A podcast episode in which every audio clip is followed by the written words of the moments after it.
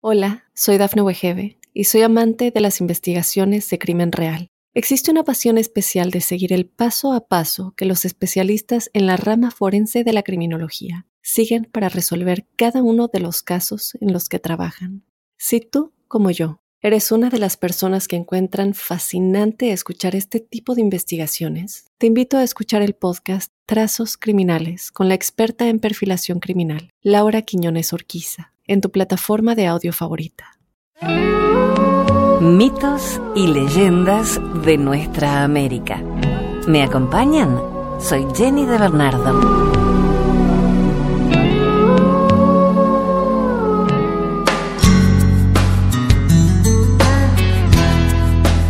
En muchas mitologías, el final del mundo se producirá a través de un gran cataclismo. En otras, se habla de una época dentro de la creación que hoy vivimos, en la que los dioses, al enojarse con la humanidad, intentaron destruirla a través de una inundación. En América, el mito del diluvio está muy extendido, mucho más que en otros continentes. Ya Cristóbal Colón, al tocar el Golfo de Paria en 1498, observó que los indígenas veneraban el que llamaban árbol de la vida. Según ellos, de sus frutos había vuelto a nacer el género humano después de ser destruido por un gran diluvio del que solo se salvaron un hombre y una mujer. Cuenta una leyenda de los algonquines que un día el dios Michabó se metió en el agua para salvar a sus perros que habían quedado aprisionados en el fango. Las aguas se desbordaron y cubrieron la tierra. Para rehacer la tierra, Michabó encargó al cuervo que le buscase un pedazo de arcilla, pero el cuervo no lo trajo. Después, envió a una nutria, pero ella volvió de su zambullida sin traer nada. Por último, envió a una rata almizclera que le trajo un poco de tierra. Los hombres que repoblaron el mundo son los hijos de Michabó y la rata almizclera. Según los indios de California, un diluvio cubrió todas las montañas e hizo perecer a todos los hombres, menos a los que se habían refugiado en el pico del monte Bonsalt.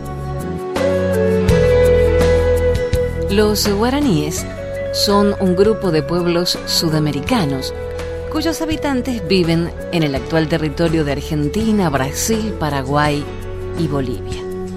Ellos relatan el diluvio de esta manera. En la primera tierra, llamada Ibitenondé, los hombres convivían con los dioses. No había enfermedades y no faltaba nunca el alimento. Sin embargo, uno de los hombres, llamado Geopié, transgredió el tabú máximo, el incesto, al copular con la hermana de su padre. Los dioses castigaron este acto con un diluvio.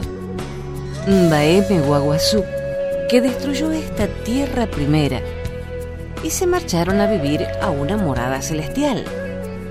Ñamandú decide crear entonces una segunda tierra imperfecta y solicita la ayuda de Jacairá, quien esparce la bruma vivificante sobre la nueva tierra. Los sobrevivientes del diluvio pasan a habitar esta tierra donde ahora existe la enfermedad, los dolores y los sufrimientos. Los hombres que habitan esta nueva tierra, llamada Ibipiahu o Tierra Nueva, buscarán por siempre retornar a aquella primera tierra, la tierra sin mal. Los mitos orales hablan de una tercera reconstrucción que será sin imperfecciones.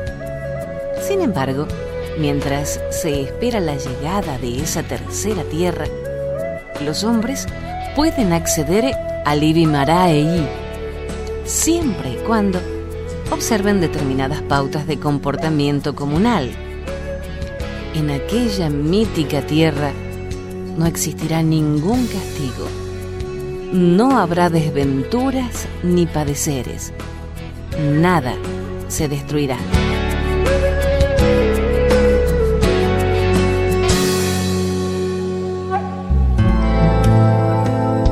Los Tupinambá son una nación indígena de la que formaban parte los Tamoyos, los Temiminó, los Tupiniquín y los Tupinambáes.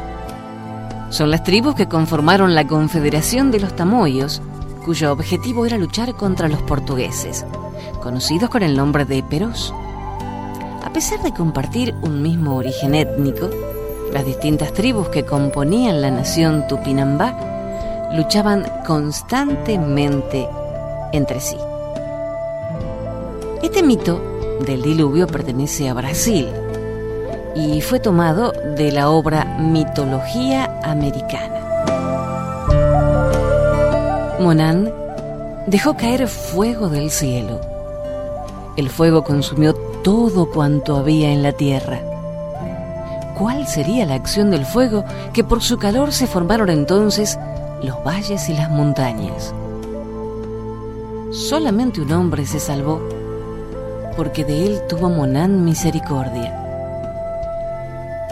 Para salvarlo, lo transportó al cielo o a otro lugar delicioso. Más tarde, Monán le dio una mujer por compañera, y de aquel privilegiado matrimonio proviene toda la actual descendencia humana. Monan, el primero de los héroes civilizadores, a quienes suponen también creador de los hombres. Monan, anciano, mucho después de haber creado a los hombres, destruyó el mundo por un diluvio y por el fuego.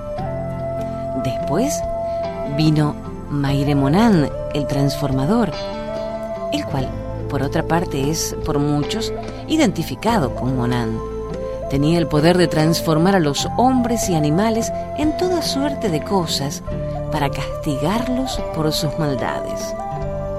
Él fue quien enseñó a los Tupinambá el cultivo de la tierra y el arte del buen gobierno.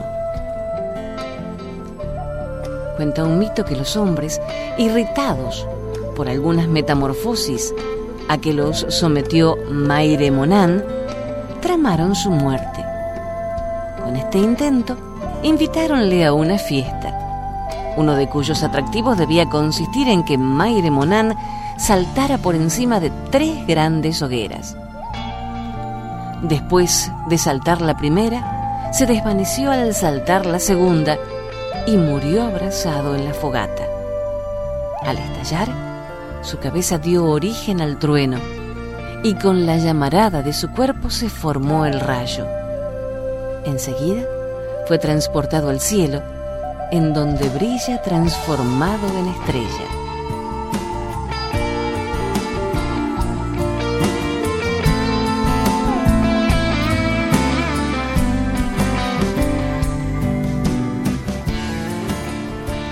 También en Brasil se conoce el mito tupí acerca del diluvio. Tupaicuá el primer hombre, nació en el fondo de un lago y tuvo dos hijos que fueron Tupí y Guaraní. Ambos se dirigieron hacia regiones que riega el Amazonas y poblaron con numerosa descendencia la tierra. Cuando ya empezaban a organizarse como grandes pueblos, un inesperado y universal diluvio estuvo a punto de acabar con todo ser viviente en tan gravísimo peligro, se presentó el profeta Tamandaré, el cual aconsejó a los hombres que buscaran refugio en las copas de las palmeras y que se alimentasen de sus dátiles. De esta manera, lograron salvarse del general exterminio algunas familias de tupíes y guaraníes. Pero algún tiempo después, surgió tan enconada contienda entre las mujeres de ambos linajes esos caudillos no tuvieron más remedio que poner mucha tierra entre ambas tribus. Tupí se quedó con los suyos en el Brasil, pero Guaraní condujo a su gente hacia el sur, hasta las inmensas regiones regadas por los famosos ríos Paraguay, Uruguay y Paraná.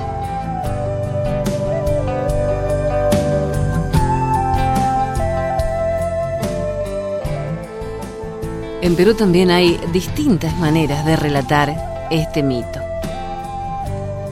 En un manuscrito quechua sin título recogido a fines del siglo XVI por el sacerdote cosqueño Francisco de Ávila, los huarochirí así lo cuentan. En tiempos antiguos, este mundo estuvo en peligro de desaparecer. Una llama macho que pastaba en una montaña con excelente hierba sabía que la madre lago, el mar, había deseado y decidido desbordarse y caer como catarata. Esta llama entristeció. Se quejaba, lloraba y no comía. El dueño de la llama, muy enojado, la golpeó con una coronta de choclo. Come, le dijo. Tú descansas sobre la mejor hierba. Entonces la llama, hablando como si fuera un hombre, le dijo, Ten en cuenta y recuerda lo que voy a decirte. Ahora, de aquí a cinco días, el gran lago ha de llegar y todo el mundo acabará. Así dijo, hablando, y el dueño quedó espantado. Le creyó. Iremos a cualquier sitio para escapar. Vamos a la montaña o el cacoto Allí hemos de salvarnos. Lleven comida para cinco días, ordenó. Y así, desde ese instante, el hombre se echó a caminar llevando a su familia y a la llama. Cuando estaba a punto de llegar al cerro Huilcacoto, encontró que todos los animales estaban reunidos, el puma, el zorro, el guanaco, el cóndor, todas las especies de animales y apenas hubo llegado el hombre, el agua empezó a caer en cataratas. Entonces allí, apretándose mucho, estuvieron hombres y animales de todas partes en el cerro de Huilcacoto, en un pequeño espacio, solo en la punta, hasta donde el agua no pudo alcanzar. Pero el agua logró tocar el extremo del rabo del zorro y lo mojó. Por eso, quedó ennegrecido. Y cumplidos los cinco días, el agua empezó a descender. Se secó y la parte seca creció. El mar se retiró más y retirándose y secándose, mató a todos los hombres. Solo ese de la montaña vivió y con él volvió a aumentar la gente. Y por él existe el hombre hasta hoy. Y nosotros bendecimos esta narración ahora. Bendecimos ese tiempo del diluvio, tal como ellos narran y bendicen la forma en que pudieron salvarse en la montaña Wilcacoto.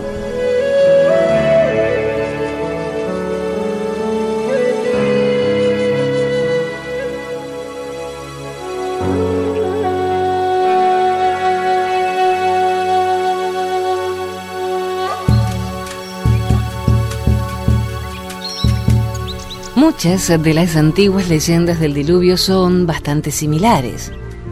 Ellas transmiten un mensaje describiendo cómo Dios está descontento por el comportamiento pecaminoso y malvado de los humanos y por ello decide castigar a la gente enviando una gran inundación. El campo común para la mayoría de todas las leyendas es el hecho de que los sobrevivientes fueron advertidos acerca de la catástrofe que se avecinaba por parte de un poder más alto, un dios. La gran inundación destruye el viejo mundo y su raza. Después de la inundación, Dios crea una raza mejorada, digna de habitar la tierra.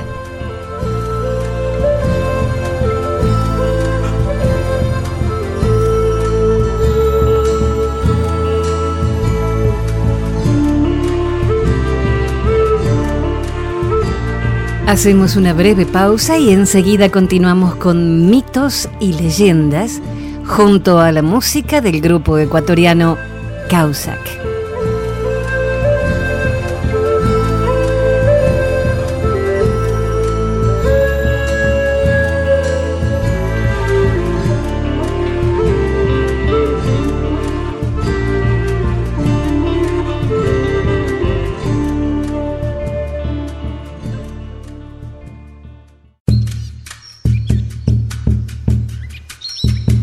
Continuamos con el grupo ecuatoriano Causac musicalizando estos mitos y leyendas.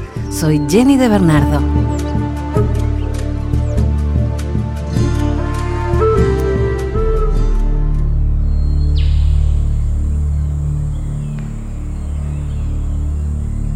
Los Shipibo Conibo forman uno de los grupos indígenas del oriente peruano.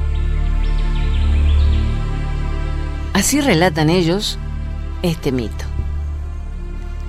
Tiempo atrás apareció al borde del río Soaya un hombre joven con escamas brillantes. Su piel era clara como un espejo. Sus flechas eran de oro y su canoa roja como la sangre. El joven amarró su canoa a un árbol de limón y sujetó una campana de oro a la rama más alta. Cada mañana tocaba la campana y se iba de pesca, regresando con muchos peces que compartía generosamente con los Shipibo. Por su lado, los hombres Shipibo regresaban de la pesca con las manos vacías. Sus mujeres se burlaban de ellos diciendo, ¿por qué ustedes no pueden traer abundante pescado como el extranjero? Celosos de su éxito, los hombres decidieron matar al joven enterrándolo vivo. Un día, toda la gente salía del pueblo para pescar, menos una pareja que se quedó porque la mujer pensaba que iba a dar a luz. Al constatar su error, ellos corrieron por la playa para alcanzar a los demás cuando los sorprendieron unos gritos desesperados descubrieron al joven de la túnica brillante enterrado hasta el cuello en el barro resbaloso. Déjalo ahí, dijo la mujer, pero su esposo decidió rescatarlo. El extranjero, muy agradecido por obtener su libertad, les dijo, regresen ustedes rápido a su casa y suban al árbol genipa, porque el viento vendrá del norte y otro vendrá del sur y las lluvias no van a cesar hasta que las montañas, los árboles, los animales y todos los seres humanos hayan desaparecido de la tierra. Diciendo estas palabras, el hombre se tiró al agua y no se le vio nunca más. La pareja trató de advertir a sus parientes del desastre inminente, pero ellos Estaban tomando masato y no quisieron escuchar. Tres días más tarde hubo un eclipse total de sol y el mundo se puso en tinieblas. Una lluvia torrencial empezó a caer con truenos y relámpagos. Granizos de un tamaño nunca antes visto cayeron del cielo. La pareja subió al árbol del genipa como había indicado el joven. Muy pronto, el agua sumergió a todas las casas, las plantas, los animales y los seres humanos en el diluvio. Las aguas subieron más y más, inundando los árboles del bosque. Pero la genipa siguió creciendo tal como un hongo desmesurado. Cuando finalmente cesó la lluvia, el hombre empezó a bajar del árbol cuidadosamente de rama en rama. Para probar la solidez del suelo, tiró los frutos de la genipa. El primer fruto cayó en el agua. El segundo se cayó en el barro.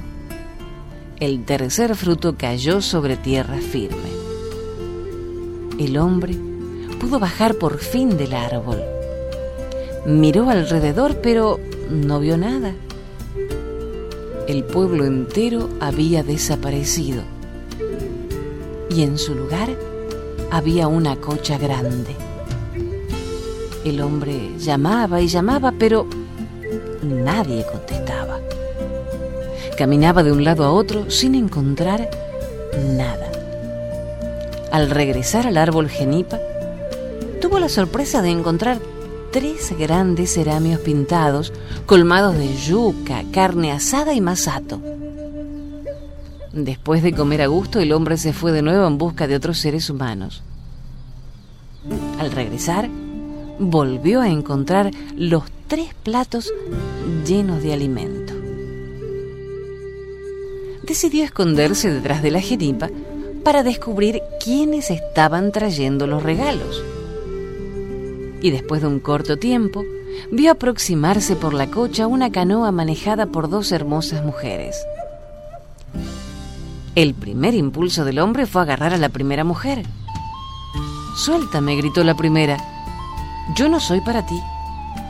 Pero el hombre no hizo caso y la tomó por la fuerza. Como resultado de aquella unión imprevista, nacieron de entre los dedos de los pies de la mujer seres humanos diminutos para repoblar el mundo. Idiota, dijo la mujer, mi acompañante, que es hija del Inca, iba a ser tu esposa. Yo solamente soy su sirviente. Cometiste un error imperdonable. La historia trata de la destrucción por inundación del tercer mundo y el incidente del presente, el cuarto mundo. El primer mundo fue destruido por un incendio. El segundo reventó cuando el cielo cayó sobre la tierra al inicio de cada recreación de los seres humanos, emergían al mundo por una escalera invisible. Se cree que el mundo presente tiene que desaparecer muy pronto, pero que la humanidad reaparecerá en el mundo siguiente. Su concepto del mundo no es lineal sino cíclico, donde los opuestos se concilian y la destrucción, la vida y la muerte, el verano y el invierno, el día y la noche, lo bueno y lo malo. El árbol de genipa simboliza el árbol cósmico. Todos los frutos cuelgan del árbol y en otras versiones cuando se tira el tercer fruto al suelo, este revienta, derramando muchas semillas sobre la tierra. Cultivos como el pimentón, la calabaza y la yuca brotaron debajo del árbol. La genipa simboliza también la escalera invisible que reúne la tierra con el cielo. Los espíritus tienen que bajar por ella para renacer en nuestro mundo. Por esta razón, los niños que han de repoblar el mundo tienen que nacer debajo del árbol cósmico. Después eh, del diluvio, el río sagrado se convirtió en el laberinto de canales y lagunas que caracterizan el Amazonas de hoy. Los conivos creen que su lugar de emergencia en el mundo presente fue Comancaya y no Soaya. Cuando el agua luce cristalina como un espejo, aún puede vislumbrar el reflejo del primer pueblo que desapareció debajo del diluvio.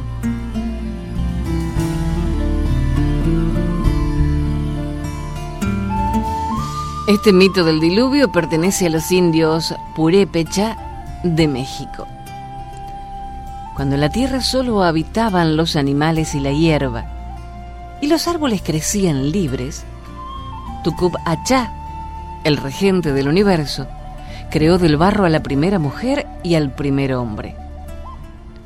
Ocurrió que al entrar en el río se multiplicaron y fundaron los pueblos de la tierra. Pero después vino un diluvio. Solamente un hombre, Tespi y su familia, lograron salvarse.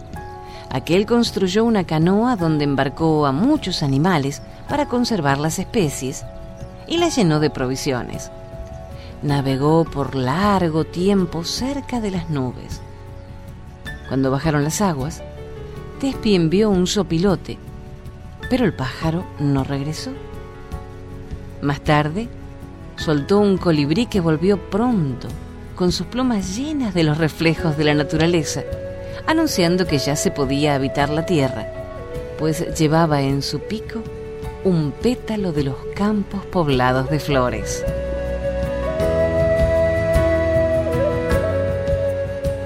Esta versión puelche del mito del diluvio fue recogida por Lehmann Nietzsche en 1916 en el Valle de Río Negro en la Patagonia septentrional.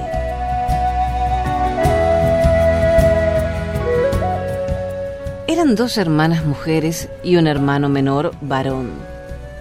La hermana mayor se llamaba Shomyun-tsun y el hermano varón Kawa.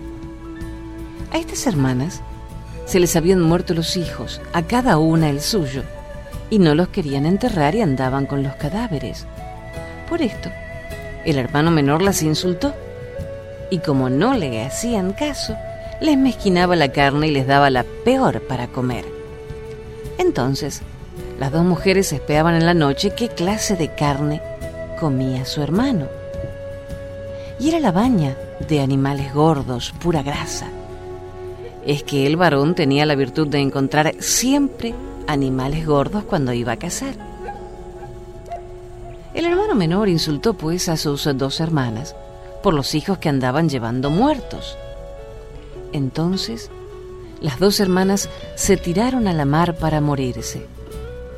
La menor se enderezó primero con el hijo muerto en brazos, y la hermana mayor, en lo que vio que su hermana menor se iba perdiendo, también enderezó a la mar con el cadáver de su hijo en brazos. Y en lo que gritó el hermano menor que estaba atrás en la tierra, la hermana mayor se dio vuelta a mirarlo y vio que creció la mar enojada y llevó también al hermano varón.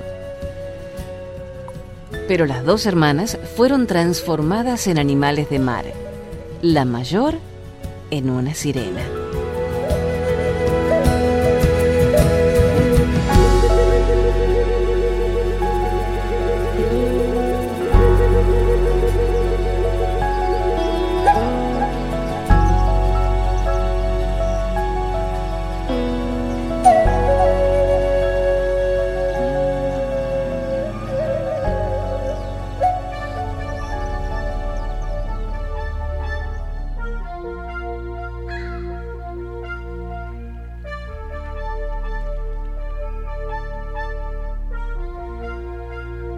Mito boliviano del diluvio. Cuenta el mito que estuvo lloviendo por mucho tiempo, día y noche. Tanto llovió que todas las personas y sus rebaños se ahogaron, con excepción de un llamero que se salvó al agarrarse de un tronco. Llevaba papas, así que durante el diluvio se alimentó solamente con este tubérculo porque la Pachamama o Madre Tierra así lo quiso. Cuando pasó el diluvio, el sol hizo que crecieran en abundancia papas en el cerro Saukhari, junto con toda la vegetación que alimenta, cura y da fuerzas al hombre. Por orden de Inti, el sol, Pachacamaj, el creador, hizo que todas las criaturas volvieran a renacer, levantando a la llama con caricias. El espíritu del mar que vive en el fondo de la tierra y en las tinieblas, al otro lado del lago Titicaca, imitó a Pachacamaj e hizo al tupí. Así el Creador hizo a sus hijos frente a otros seres malignos o ridículos que hacía el espíritu del mal. Se creó al pajarito frente al murciélago, el perro frente al jarrunca, el conejo frente al ratón, la llama frente al guanaco, la vicuña frente a la alpaca, el cóndor frente al águila y el zorro frente al zorrillo. Después, por la voluntad de Inti, el creador formó a la mujer en el cerro Sauquilari y una nueva población que surge de las ruinas de otra anterior al diluvio. En vez de un mundo malo, se originó uno bueno, siendo el futuro de las poblaciones del Sol mucho más venidero.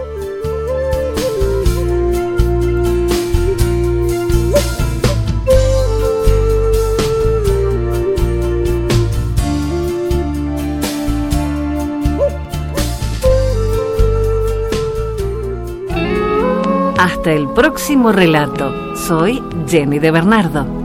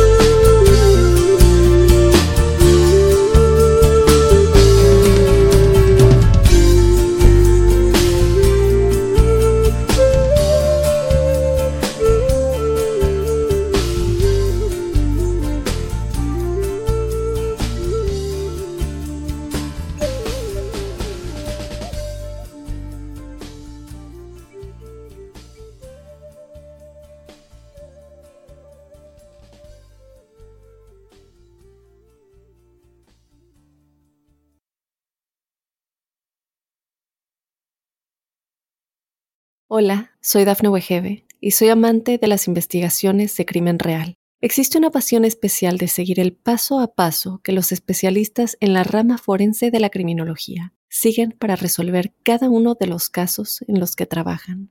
Si tú, como yo, eres una de las personas que encuentran fascinante escuchar este tipo de investigaciones, te invito a escuchar el podcast Trazos Criminales con la experta en perfilación criminal, Laura Quiñones Orquiza en tu plataforma de audio favorita.